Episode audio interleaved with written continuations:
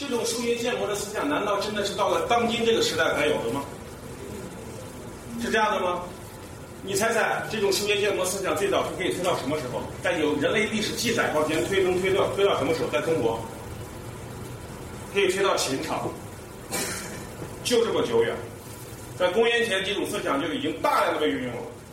很多人说不不会吧？那个时候真的这样，数学都不完整的。是啊，我可以有无数次试错呀，试错完了总结呀，然后建模分析啊。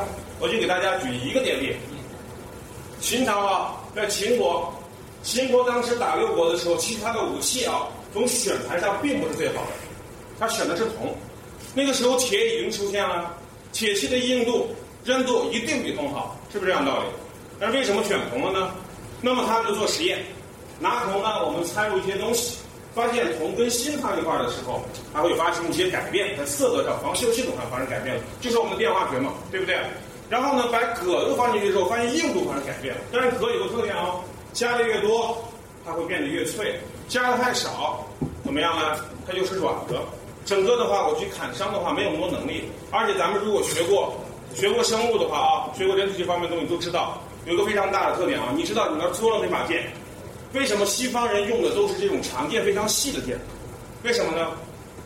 在整个战争统计中，秦国也是这样走过来的，发现叫刺死砍伤，砍的时候的话，表皮伤害之后它不容易死亡，但是如果是攻击力比较强的、比你长的、非常锐利的尖状物刺入你的身体，死亡率高达百分之七十。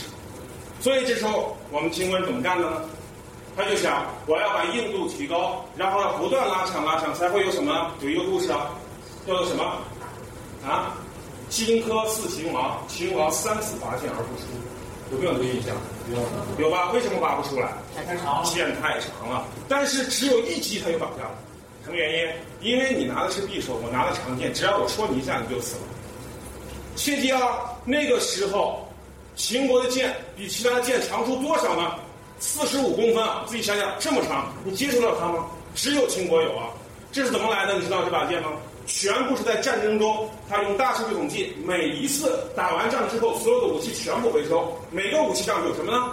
厂长的名字，记住啊，上面有厂长，第一个就是吕不韦啊，第二个厂长名字，车间主任的名字，打磨者的名字，每一个全部精准到位。拿回来谁选刃了？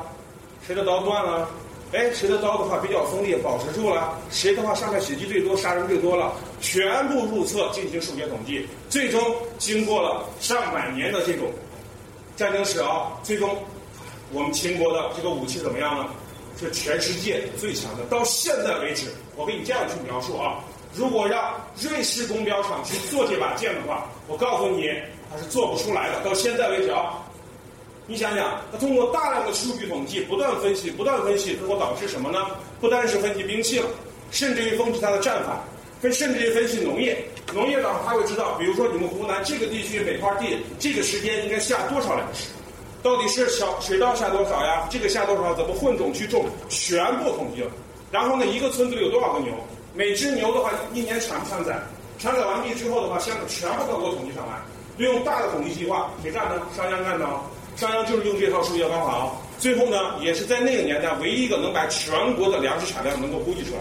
现在做一次人口普查的难度都比这要大多少倍？那个时候就连粮食的产量都已经被完全估计出来了。所以战争指挥过程中的话，他用了大量的数学分析，非常之多，所以才会有谁呢？我前两天还在讲，克林顿访华的时候，站在了兵马俑一号坑的时候，看到了这些东西的时候，他直掉眼泪啊。那他为什么掉眼泪吗？他感叹呀，如果清朝没有被灭，这些工业化的产品如果利用数学知识再延伸下去，美国还吹牛了。两千年前，两两百年前他们创造了流水线，早在两千一百年前、两千二百年前，咱们就已经搞定这个事情。有空的话去西安看一看，如果一个好的解说，他会将整个数学原理告诉你，所有的设计原理在秦始皇那个年代已经大量的去运用了，而且呢，大数据的统计，它是用手工手懒，不是用计算机啊，无非算法不同而已啊。对不对啊？你用机器算，你用人去算啊。好，这是举了一个古代案例，有没有现代案例跟古代案例结合的呢？依然是有的。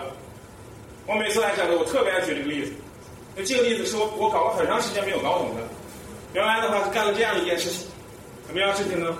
这个事情一直启发我，导致我们的数学，导致我们的化学啊，不对，化学又说错了，因为科目太多了。那么导致我们的语文，语文的文言文，每年高考题我们也猜中了不少，就是因为这个数学原理啊。谁启示的我呢？文言文很难猜的呀，你能猜出那么多文言文？有二十四史里的，有史记里的，有四大名著里的，要到处去找，是不是道理？那你怎么去猜中它呢？就是因为我看了红学会的一条报道，这个报道红学会中间最终证实，《红楼梦》后半部分是谁写的？不高鹗写的，有印象没有？咱就不会，理科理科生没读《红楼梦》吧？是不是高鹗写的？对吧？那谁告诉你是高鹗写的？谁？你们语文老师告诉你的？那他他的回答是是是从哪来的呢？肯定是看的《红楼梦》那个著作上面下面写的那个人了，对不对？其实啊，这是数学家证明的。红学会通过数学家证明，怎么证明的啊？像你可以可以去查，怎么证明的呢？他将后几章所有的汉字全部输入进来进行识别，识别完毕之后的话，把你我他的所有字的重复率变成正态分布放出来，然后把那个时代所有这些古书全部统计进行数学对照，对照完毕之后发现这个年代只有高鹗的作品跟它是完全重叠的，因为你的写作习惯告诉我，它就是你写的，就这样证明的。就用这个道理啊，我们编了一个小程序，干了一件这样的事情。那么高考出题的话，出文言文的话，他会把很多的这种教材全部都给你放出来，知道吧？